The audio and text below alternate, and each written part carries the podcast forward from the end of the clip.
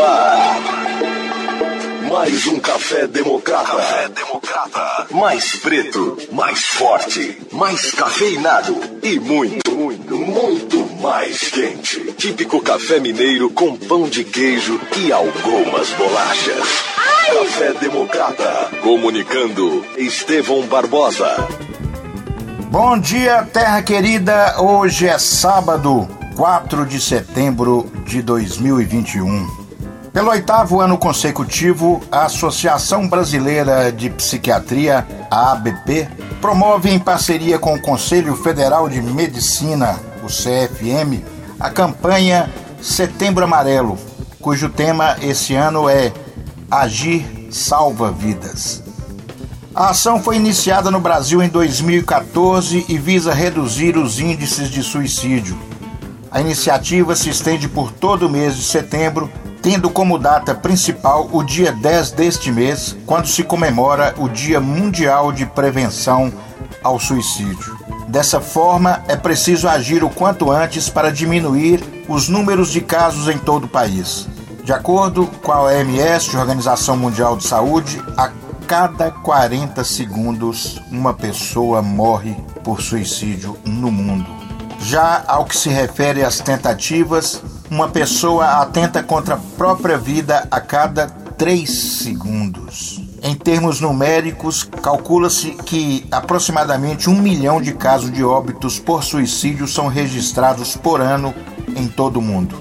No Brasil, os casos passam de 12 mil, mas sabe-se que esse número é bem maior devido à subnotificação, que ainda é uma realidade. Desse total, cerca de 96,8 estão relacionados a transtornos mentais, como por exemplo, depressão e transtorno bipolar. Esse cenário preocupante serve de alerta para que a saúde mental seja um tema importante para a saúde pública. Ao longo de todo o mês, a ABP desenvolverá uma série de ações voltadas para o tema. Eventos online, palestras, iluminações em amarelo de espaços públicos e monumentos e presenças nas mídias sociais terão como objetivo fomentar a ação efetiva para a prevenção de doenças mentais e ajudar na desmistificação do tema. Combater o estigma é salvar vidas e ajudar a sociedade a compreender e identificar casos é a principal forma de ajudar os profissionais da área de, de, saúde, familiares e amigos, principalmente no que se refere à busca por tratamento e instrução da população. A relação com doenças mentais, estudos apontam que quase a totalidade dos óbitos por suicídio estão associados a um transtorno psiquiátrico que não foi tratado adequadamente ou sequer identificado e acompanhado. Por isso, a campanha Setembro Amarelo busca conscientizar a população sobre a importância da identificação e tratamento corretos das doenças mentais, visando contribuir para a redução desses números alarmantes. É preciso, portanto, falar sobre suicídio de maneira responsável e com base em informações corretas. Café Democrata. Café Democrata.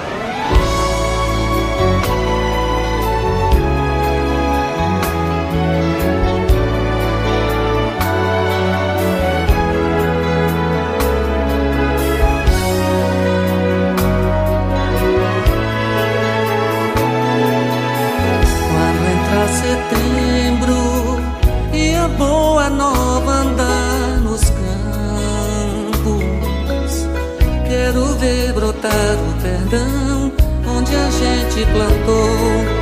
Juntos outra vez já sonhamos juntos, semeando as canções no vento. Quero ver crescer nossa voz no que falta sonhar. Já choramos muito,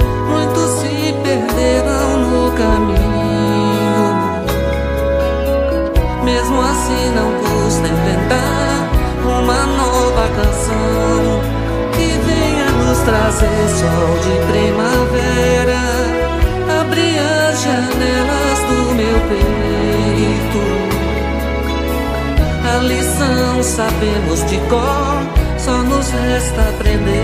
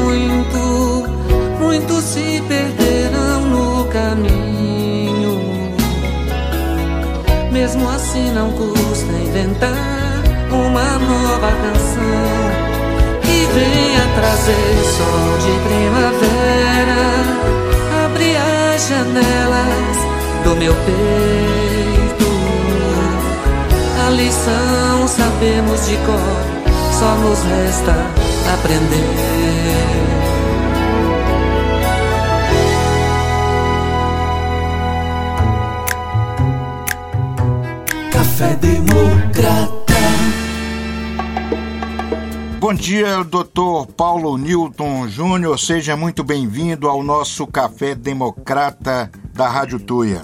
Olá, bom dia. Eu agradeço o convite. Bom dia a todos. Doutor Paulo, nos fale um pouco, antes da gente começar, da sua formação acadêmica, quanto tempo o senhor está na profissão?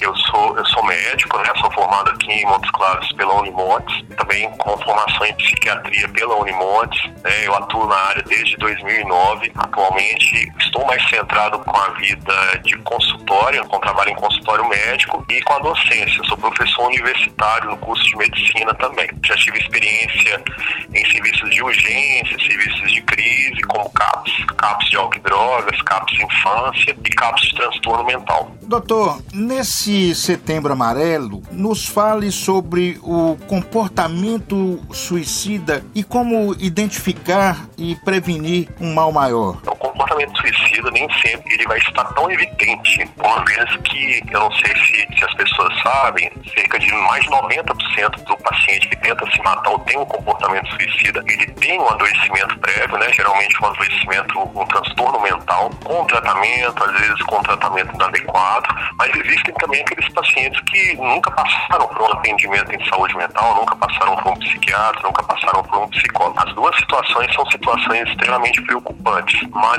hoje o que nos chama atenção no comportamento suicida é, são as nuances mesmo, né? O paciente, muitas vezes, ele, uma pessoa com intenções suicidas, ela, ela vai, vai apresentando algumas nuances para quem convive no entorno dela, ou para quem, ou quem diretamente está ali convivendo com ela, que vão desde a perda do prazer por coisas que antes ela desempenhava, ela fazia questão de desempenhar. Outra coisa também é, é o isolamento, o retraimento social, pessoas sociáveis que, que, que, passam, passam a deixar de cumprir com essas obrigações sociais, que, que vão desde interações ou até ter funções laborativas também, a agressividade, impulsos agressivos, comportamentos agressivos, comportamentos de risco também. Esse, esse tipo de sintoma é, é muito comum hoje na faixa, na faixa etária que lidera os comportamentos suicidas, que são jovens. E tem aqueles quadros mais clássicos, que são a melancolia, pacientes depressivos, pacientes com histórico de, de tratamento prévio,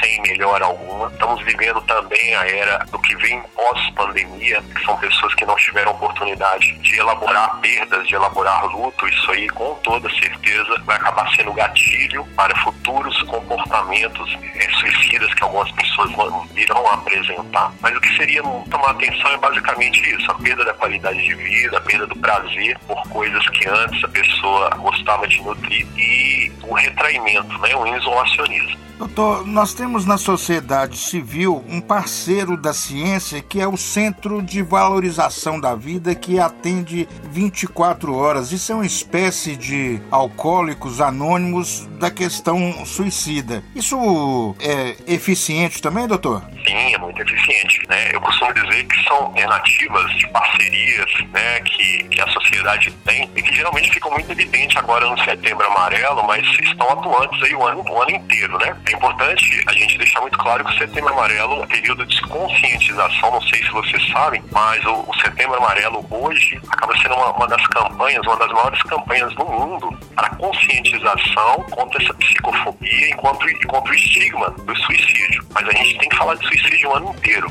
né? E o CVV acaba sendo uma, uma dessas ferramentas que, que a pessoa com comportamento suicida, com intenções claras de suicídio, pode contar. É, o atendimento, muito, na maior parte das vezes, é feito por uma pessoa com formação técnica, né? uma pessoa que, que vai respeitar a privacidade de quem desejar ter essa privacidade e identidade no primeiro momento mais restrita e mais preservada, né? vai fazer os seus direcionamentos. São serviços que têm uma eficácia comprovada né, é acessível a todos nós e trabalha, trabalha constantemente com essa prevenção do suicídio, o ano inteiro, na verdade. Vamos fazer um pequeno intervalo e voltamos a seguir com o médico psiquiatra Dr. Paulo Newton Júnior.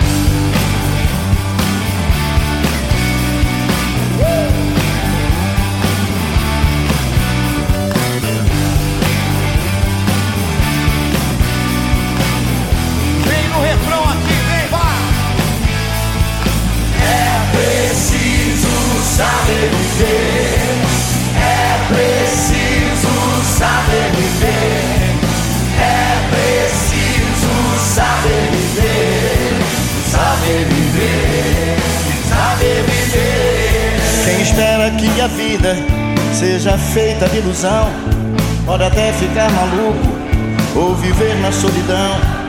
É preciso ter cuidado pra mais tarde não sofrer. É preciso saber viver. Toda pedra no caminho você pode retirar. De uma flor que tem espinhos, você pode se arranhar. Se o bem e o mal existem, você pode escolher. Preciso saber Vamos todo mundo!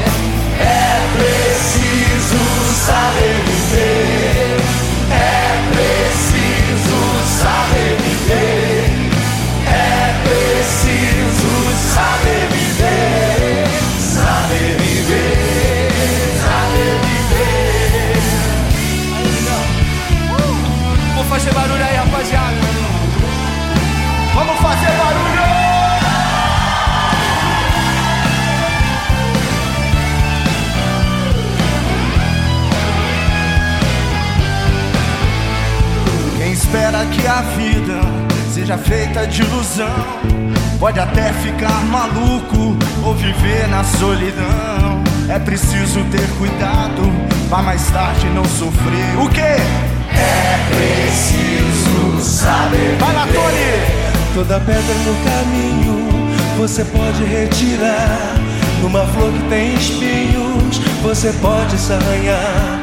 Se o bem e o mal existem, você pode escolher. É preciso saber viver. É preciso saber viver. É preciso saber viver. É preciso saber viver. Saber viver. Saber viver. É preciso saber viver.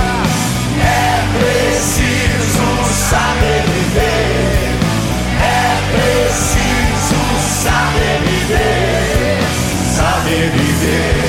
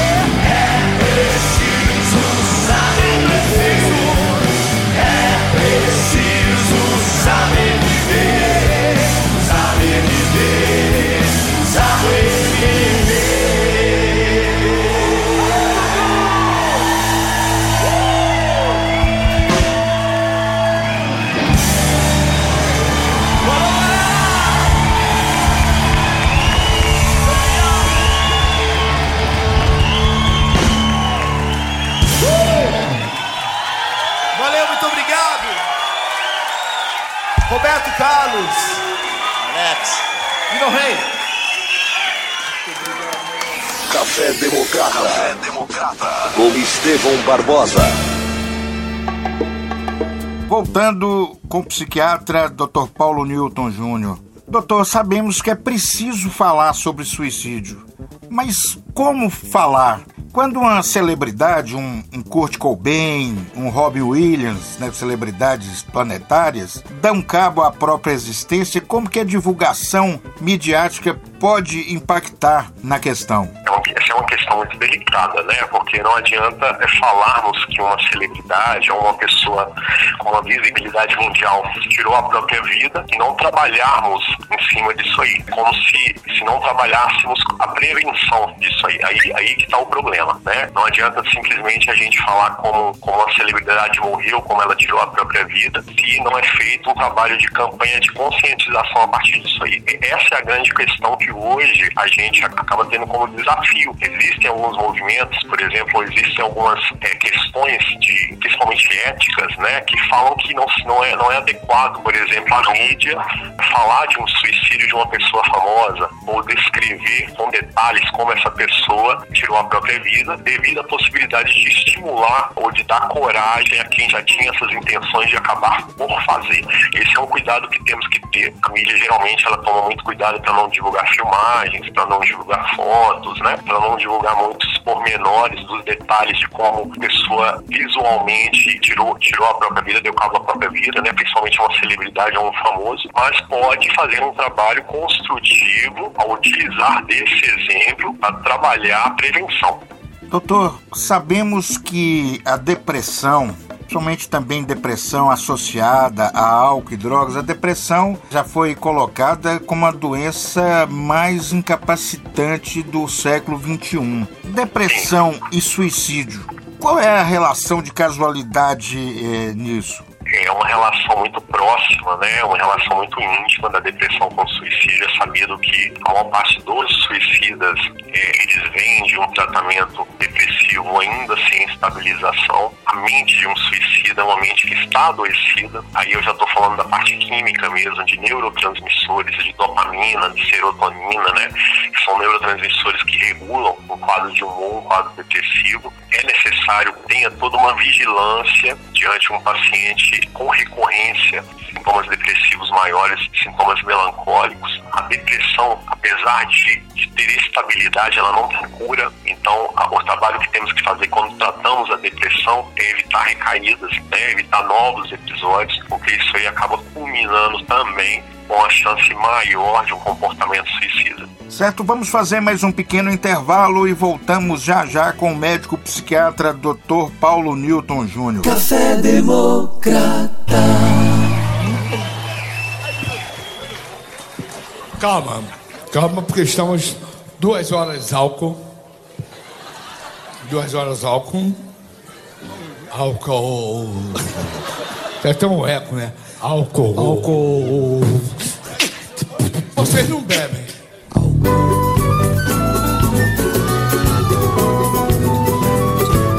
Dá pra vocês jantarem pra mim, porque eu tô muito cansado. Já passei por quase tudo nessa vida. Confesso, confesso que sou de origem pobre. Deixa a vida me levar. E deixa a vida me levar. Deixa a vida me levar. Sou feliz e agradeço por tudo que Deus me deu. Só posso levantar as mãos pro céu, agradecer e ser fiel ao destino que Deus me deu. Se não tem tudo que preciso de machinado. A coisa não sai do jeito que eu quero, também não me desespero. Ao chefe de barraco, na moeda, deixa a vida me levar.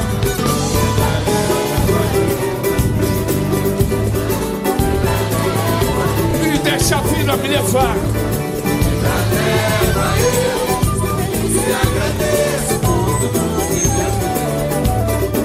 Eu já passei por quase tudo nessa vida, matéria de guarida.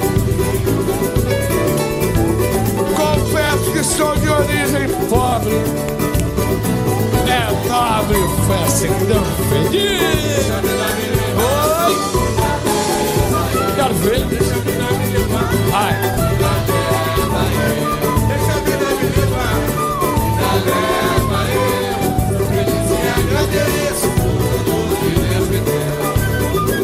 Só posso levantar as mãos se ela agradecer e ser fiel que Deus me deu. Hein?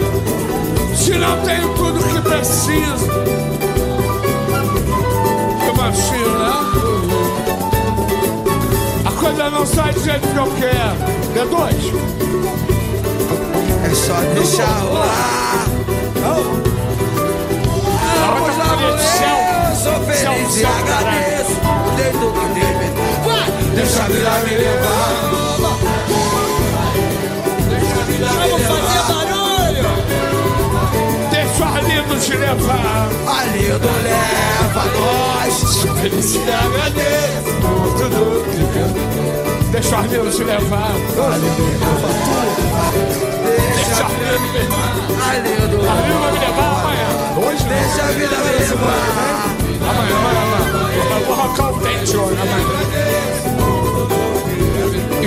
vida me levar. Obrigado a vocês todos, obrigado por tudo. Nunca, foi, nunca gravei um programa tão feliz igual esse. Valeu, valeu, valeu. Muito show, valeu, grandão. Eu também, eu também. Pode me chamar de novo. Tá dando palhareiro. Que aí vai ficar até amanhã aqui nessa onça aqui. Café Democrata. Café Democrata. Voltando com o psiquiatra Paulo Newton Júnior. Doutor Paulo, vamos falar de mitos comuns sobre o suicídio. Certo. Por exemplo, quem fala não faz. Isso é mito ou é verdade? Isso é mito, né? Quem fala é capaz de fazer sim. Algumas pessoas são capazes de dizer, outras não dizem, né? Mas é um mito. A gente não pode é, diminuir a dor do outro ou subestimar o potencial que uma pessoa tem de tirar a própria vida. Essa outra aqui. Não se deve perguntar se a pessoa vai se matar. O que, que isso pode implicar? Na verdade, deve se perguntar sim, porque é justamente nesse ato de se perguntar, de se indagar, que você muitas vezes pode acabar é, conseguindo oferecer ajuda né, ao acolher essa pessoa, ou mesmo fazer com que essa pessoa mude de ideia, possibilitando a ela alternativas que não seja tirar a própria vida.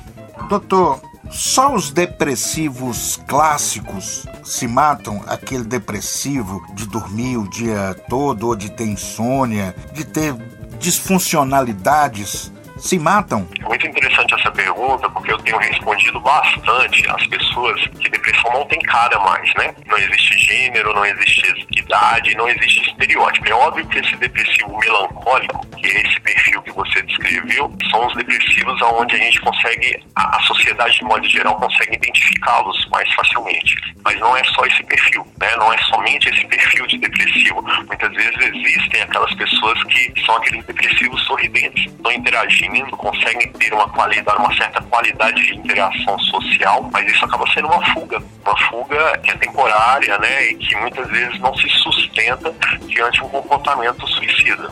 Doutor, e essa última aqui. Quando uma pessoa tenta uma vez o suicídio, ela tenta sempre? Caso não, há, não haja um acompanhamento adequado após o primeiro episódio, dependendo da estrutura dessa pessoa, né, se há um adoecimento associado, se há determinados perfis de doentes, né, de doenças mentais associadas, há uma predisposição à repetição sim. Daí muitas vezes a, a necessidade da sociedade de modo geral identificar o comportamento suicida e oferecer o tratamento adequado o quanto antes. Porque dependendo da estrutura, eu não falo só da depressão, mas eu falo do transtorno bipolar, eu falo dos quadros de esquizofrenia. Dependendo dessa estrutura da base do adoecimento dessa pessoa, existe uma chance de recorrência sim. Mas com o tratamento psicoterápico e medicamentoso, a pessoa que tem essa ideação suicida, ela consegue se livrar dessa ideia, né? Sim, sim. Eu falo que, envolvendo, envolvendo o tratamento da parte química, neurológica, né, que muitas vezes se faz necessário com a medicação, quando há indicação, né, a busca pela psicoterapia, a cura, ela não vem só através de medicação, ela vem muitas vezes pela busca do autoconhecimento, né, a busca, a busca do entendimento dos gatilhos, né, que levam a pessoa a ter aquele comportamento. E a empatia, né, o acolhimento da família, o acolhimento da sociedade, a chance desse controle, ela é bem real, ela é alta. Dr. Paulo Newton Júnior, agradecendo a sua participação aqui no nosso Café Democrata. O microfone está aberto para a sua finalização, por favor.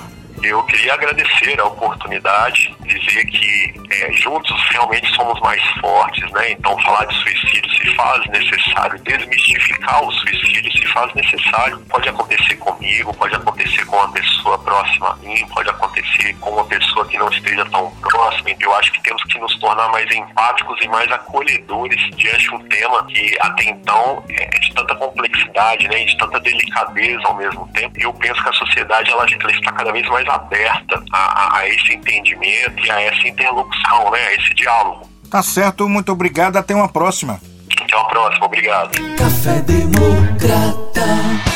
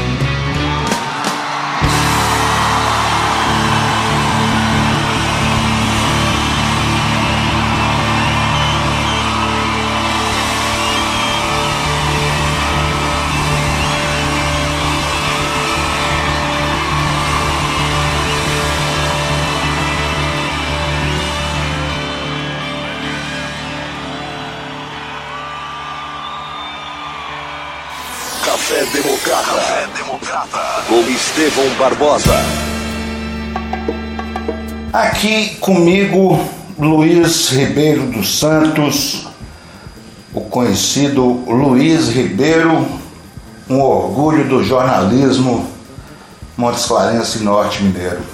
Bom dia, jornalista Luiz Ribeiro, seja muito bem-vindo ao nosso Café Democrata da Rádio Tuia.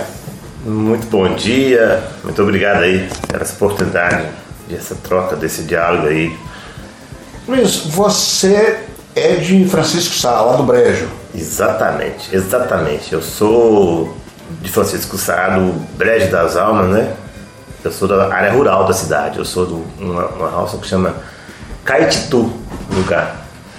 Luiz, como é que foi que você se interessou pelo jornalismo? Como é que foram os seus primeiros passos? Nos fale um pouco da sua carreira até chegarmos aí onde estamos hoje, de você ser um grande jornalista premiado com vários prêmios importantes do jornalismo brasileiro. É, é uma longa história. Eu vou tentar aqui ser mais conciso, resumir dentro do tempo nós temos, né? Para não perder tanto tempo. Eu nasci na cidade de Francisco Sá, desde cedo eu sempre tive assim é, muita é, é visão, já uma visão do mundo, né? Entender as coisas, eu tinha dificuldade para entender quando eu morava, né? Para compreender tudo. Eu digo que eu me alfabetizei, fui alfabetizar sozinho, né? Porque lá tinha, não tinha professora na época, a professora teve que sair da, da roça que a gente morava. E é, eu sempre tive muita curiosidade com os fatos, né, uma boa memória, um bom português. Quando eu fiz o, o terceiro ano médio, ensino médio aqui em Montes Claros, né, eu queria fazer jornalismo. Aqui, uma, curiosidade foi que eu trabalhava numa, numa mercearia e tinha o curso aqui, como era bom aluno né, naquela época, os, os alunos mais, assim, vou dizer, boa nota, né, do colégio. Os colégios queriam que, que concorresse curso de medicina. Como aqui não tinha jornalismo, era difícil para mim, né, não tinha como pagar, só tinha em Belo Horizonte, me parece em Uberaba, né, que era particular. A única coisa que sobrava para mim seria que seria medicina, o curso de medicina. Mas por, por algum, alguma coisa, eu teria que, que deixar o meu emprego, né, se fosse medicina, que é um curso integral, deixar o emprego. Aí o, o patrão meu na época não aceitou que fizesse isso. Aí eu tive que buscar outra alternativa. Eu, na época, pensei se um curso poderia ter alguma coisa de jornalismo. Fiz, fiz administração, que tem, tem curso de, tem área de marketing. E logo em seguida, naquele momento mesmo, surgiu um teste para repórter lá no O Jornal de Montes Claros. Foi interessante que eu fiz o teste num dia, me parece que era, era uma segunda-feira. No segundo dia eu voltei já, já para mim ler jornal, como funciona e no terceiro dia ela já estava assinando matéria, estava assinando matéria. Foi uma coisa muito rápida, né? Que ano foi isso, Luizinho? Isso foi em 1987. Então isso aí já são, já são há 34 anos, né? Eu, Quem era o diretor do jornal? Eu aprendi muito com ele. Ele foi uma escola de jornalismo, né? O, o diretor era Oswaldo Antunes, aí tinha o, o Valdir Sena, né? Tá, que tá aí, né? Pessoa que ensinou muito pra gente. Foi interessante também que eu comecei como repórter de esporte, de esportes, né? que é, é, a porta de entrar no jornalismo era, era a porta de esporte ou de polícia. A, a, minha porta foi o esporte. Aí com dois meses, eu acho, não me lembro, ou três meses, eles já queriam que eu fosse promovido, né, vou dizer assim, né, entre aspas, né, promovido a repórter da primeira página do jornal. Como o Jornal do Monstro era, um jornal, assim, muito, muito aguerrido, muito atuante, eu achava, eu, eu tinha, ainda não tinha 20 anos de idade, tinha 19 anos na época, eu achava que, aquilo, que eu não estava preparado para isso. Aí eu até resisti a essa mudança, mas assim, acabei sendo convencido que o, que o caminho era este. Passei para a primeira página, né? foram muitas matérias que a gente fez lá, um trabalho né? com muita dedicação, muito esforço, né? A gente fazia, era. Não tinha nada, não tinha no recurso, né? É tudo na, na base do, do, esforço, né? Da, da luta, né? Em busca da notícia. Depois o, o jornal fechou em 1990. Eu, eu, eu passei a trabalhar para o jornal Notícias, uma coisa também interessante, logo que eu estava no jornal, pediram que eu assinasse uma coluna lá no Jornal Notícias, eu, não, eu também achei, me, me senti inseguro para isso, né? Mas, enfim, encarei o desafio. Aí, na ocasião, em 90, eu passei trabalhando no jornal Hoje em Dia. Aí, eu também fiz freelancer, né? Pro Globo.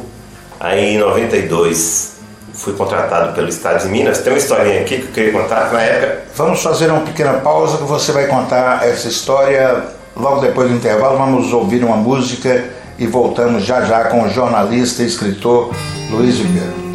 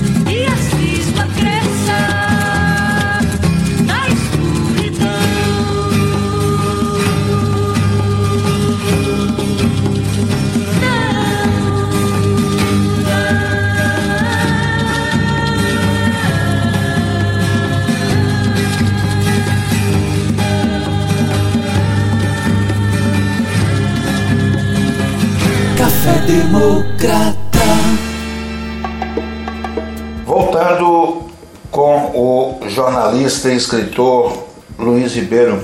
Luiz, você teve uma trajetória de passar por muitos veículos de comunicação. Como é que foi isso? Bem, não foi, não foi muito, vamos dizer não, né? Eu passei para o Jornal de Montes Claros, Jornal de Notícias, hoje em dia, na fase inicial da minha carreira. Foi freelancer do Globo? Fui freelancer do Globo, né? Fiz alguma coisa para a revista Veja também. Interessante que eu era muito novo, né? E fazer isso de forma até concomitante às vezes, né? Mas tem uma época que eu, eu lembro que trabalhei para o Jornal Notícias, trabalhei para o Hoje em Dia. Eu, eu, queria registrar aqui que eu tive uma satisfação danada, uma satisfação imensa na imprensa mineira com relação com Montes Claros. Eu inaugurei aqui, né? Eu não, nós, né? Vamos dizer assim, para a questão do eu, vou falar nós. Né? Eu fiz parte daquela equipe pioneira de sucursal de jornal da capital em Montes Claros, que foi o jornal Hoje em Dia. Aí, quando estava no Hoje em Dia, gente, na época o jornal era, era do então governador Newton Cardoso, aí me disseram que viria para cá o Jornal Estado de Minas. Aí alguns amigos brincaram comigo, ah, pois é, você é concorrente do Hoje em Dia, não vai ter a chance de trabalhar no Estado de Minas. Alguém falou comigo que eu poderia ser contratado para o Estado de Minas, mas que eu deveria primeiro pedir demissão lá do Hoje em Dia. Eu tive que fazer isso e em 92, em 10 de janeiro de 92, eu ingressei no Estado de Minas de Associados e hoje, com muita alegria, né? A gente conta a história, a história não mente. No dia 10 de janeiro de, de, de 2022, estaremos completando, se Deus quiser, né? Continuando até lá, 30 anos de Estado de Minas Diário Associados. Parabéns. Vamos falar um pouco agora dos prêmios de jornalismo. Você tem quatro prêmios ESSO, entre outros prêmios importantes do jornalismo brasileiro. Qual foi desses prêmios assim que, em especial, você sentiu, foi assim, não, esse trabalho eu mereci ganhar o prêmio?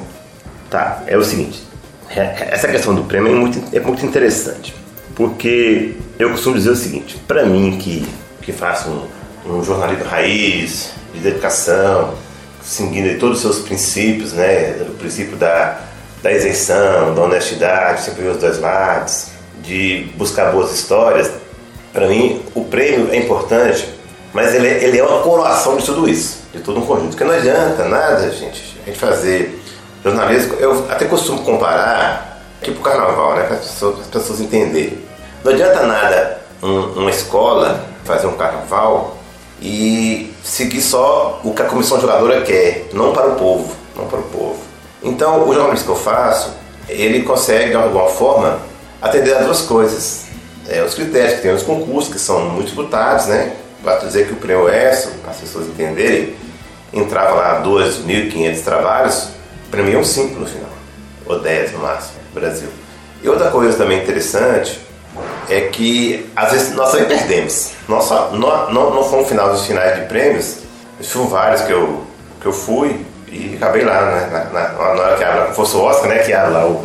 o, o não é. O, é, fulano, a o vencedor, né? Vamos falar em português, né? Lá, lá, lá, lá no Oscar, o Winner, isso, né? Fala, tá. Aqui no, no ESO, nos prêmios, é na hora, lá anunciaram, né? Então já fui a música, eu eu fui, fiquei decepcionado, porque não foi o ganhador principal, mas depois eu entendi que é só pelo fato de você estar no Brasil, que é um país de dimensão continental, né, com tanta criatividade, aqui eu registro também a, que jornalismo importante não é só, e, e, e, competente não é só quem ganha prêmio, tem muita gente boa aí no mercado, né, que talvez não tenha a oportunidade de concorrer a esses concursos. Teve isso também. Quando você pergunta assim, qual a matéria que já foi premiada? Ah, foram várias, graças a Deus. Aí eu quero citar, por exemplo, tem um trabalho que eu, um colega, chama, chama, chama é, é, é, Paulo Henrique, nós fizemos em Belo Horizonte, nós fizemos uma coisa difícil de fazer. Foi ler, reler, compreender a obra Grande Sertão Veredas, do Guimarães Rosa. Quando ela fez 60 anos, nós reconstruímos a obra de novo, percorrendo o norte de Minas. Para quem não sabe, o norte de Minas é o cenário do Grande Sertão. Né? Foi, foi por acaso que a Rede Globo gravou uma série maravilhosa, tendo dos protagonistas o, o nosso agora saudoso Tarcísio Meira, né? Tony Ramos, Bruno Lombardi. Tal. Nós, nós fizemos, refizemos de novo os caminhos passados pelo Grande Sertão e observamos como isso, isso como a região está hoje, comparando com como era antes. Então foi uma matéria muito premiada. Essa matéria ganhou, não chegou a ganhar o prêmio S, mas ganhou, me parece que seis prêmios nacionais, tá? Teve outra matéria que eu fiz que foi interessante também, que ela foi finalista do ESO, no mesmo concurso, mas acabou eu ganhando outra matéria, que foi a questão da seca. E essa, essa foi muito interessante, que a gente fez um, uma coisa, eu, eu percorri né, fins de semana que eu fiz isso, né, foram vários fins de semana durante, me parece três meses, a, os Iléus do Rio São Francisco. Então a matéria ganhou o, o título bastante assim, é, um trocadilho, chamado, chamado é, do Mundo. Eu descobri pessoas que em pleno século XXI elas não tinham contato com a civilização, elas não tinham contato com a internet, com televisão, com luz elétrica e viviam ali felizes, longe também, né, das maledicências do progresso. Então foi, isso também foi uma matéria muito, muito forte, né? Enfim, foram muitos assuntos. Isso aí eu não vou parar por aqui para falar mais, fica à vontade. Vamos fazer mais uma pequena pausa aqui para ouvirmos uma música e voltamos já já com o jornalista e escritor Luiz Ribeiro. Café Democrata.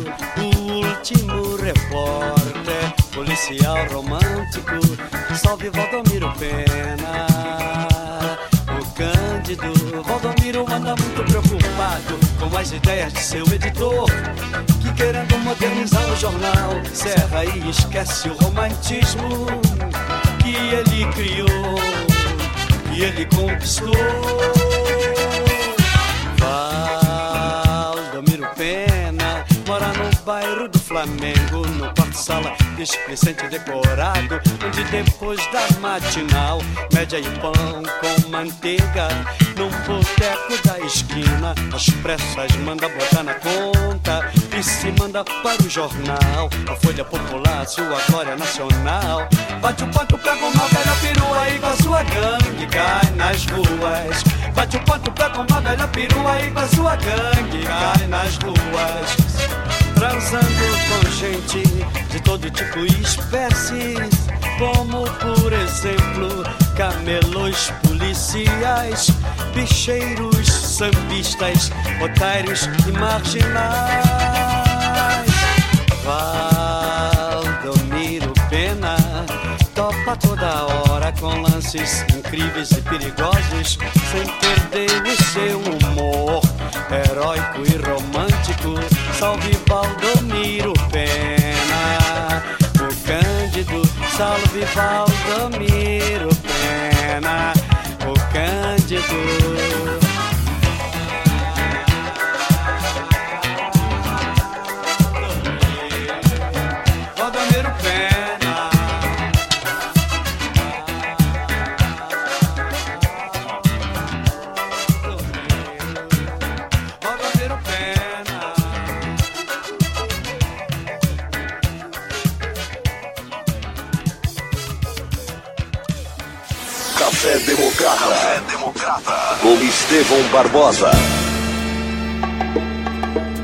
Voltando com o jornalista e escritor Luiz Ribeiro. Luiz, vamos falar agora da sua obra literária. Você tem um livro publicado e mais outros prontos para serem publicados. Por favor. Verdade. Eu tenho um livro lançado, inclusive foi fruto de uma das minhas grandes reportagens, também premiada, que chama Corpos à Venda. Tenho a satisfação de dizer que eu fui um pouco pioneiro né, nessa questão da, da abordagem aí, da, da exploração sexual de criança e adolescente. Fiz isso em Minas Gerais. É, foi um livro né, é interessante né, desse ponto de vista. E fiz um livro sobre a violência contra a mulher. Não, não publiquei, foi fundado um trabalho meu acadêmico, quando eu concluí o curso de jornalismo. Fiz um outro livro ainda a ser publicado que se chama Nos Rastros do Carvão, aí também em cima das minhas reportagens, né, em relação à questão do trabalho degradante em carvoarias, a questão ambiental, o impacto econômico da atividade. São livros que, que vão além da reportagem. Com certeza. Porque ali eu tenho. Esse livro vai ser interessante, porque é um, um livro é, romantizado, né? Vou contar boas histórias.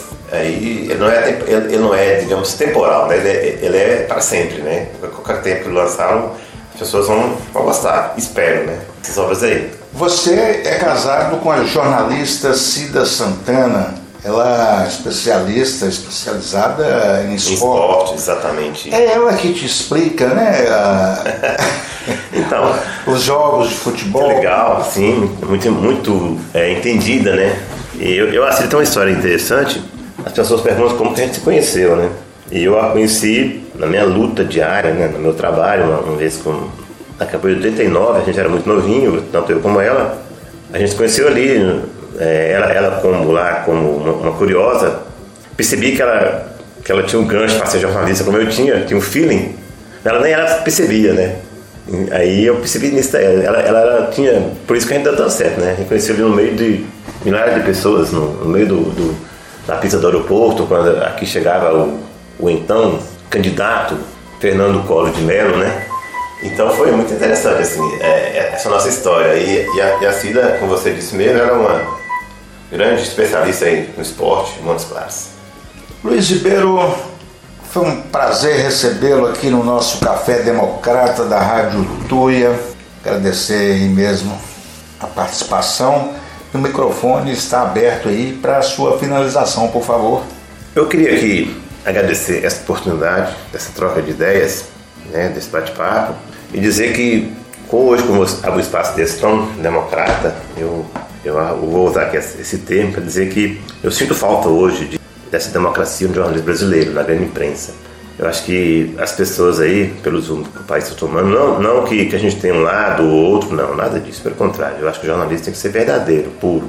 O jornalismo brasileiro está passando por uma dificuldade que as pessoas estão deixando de ser jornalistas Pra, o que é jornalismo? É você, é você faz de conta, vamos fazer de conta que, que, o, que a política, por exemplo, que o embate, embate que tem, político, ou, ou econômico e tal, seja um jogo de futebol. Por mais que o, que o, que o torcedor goste ou não ali, e o jornalista também é torcedor, ele não vai poder entrar em campo para defender o, o, gol ou chutar, ou chutar no contrário. Então eu, hoje eu vejo isso assim, o jornalismo, muitas pessoas, muita grande imprensa está deixando de, de ser aquele isento e querer entrar em campo.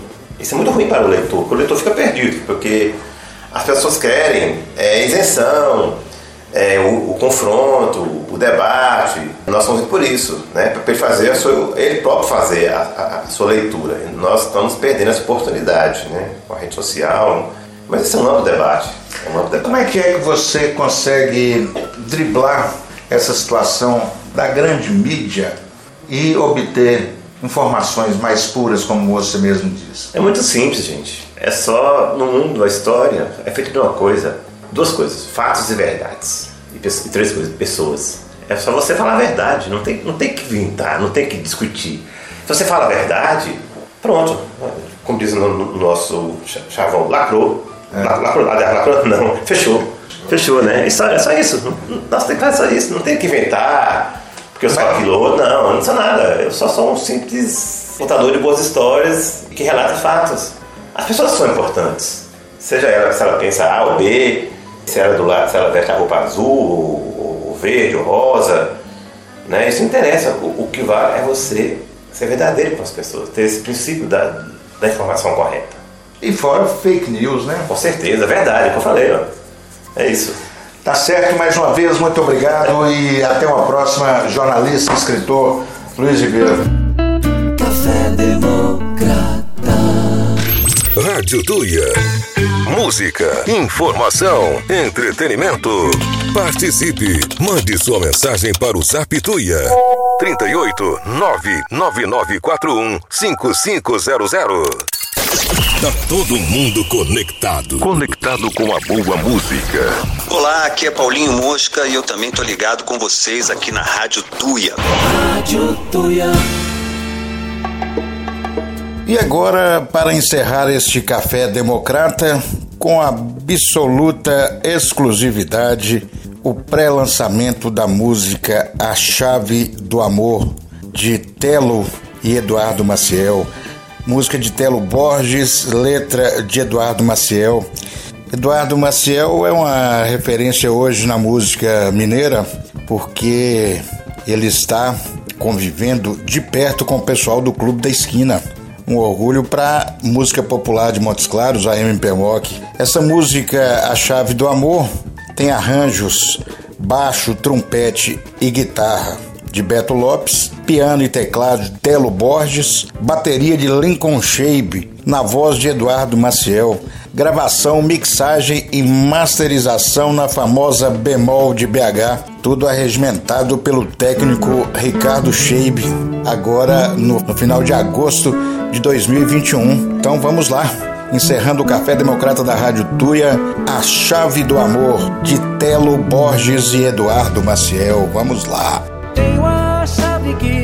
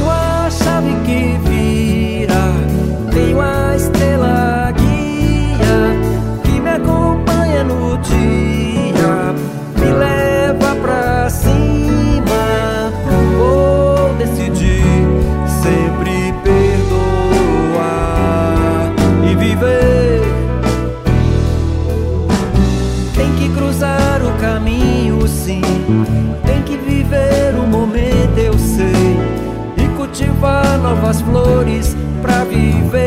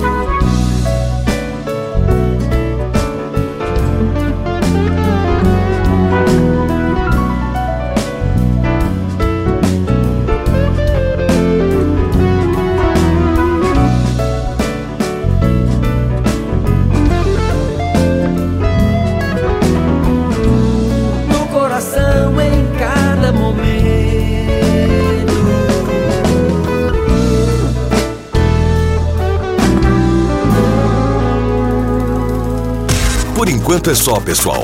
É isso? É, é isso mesmo. Bom dia, cidade querida. Obrigado pela audiência. O Café Democrata volta melhor do que hoje. Mais forte, mais preto, mais cafeinado e quente. Muito mais quente.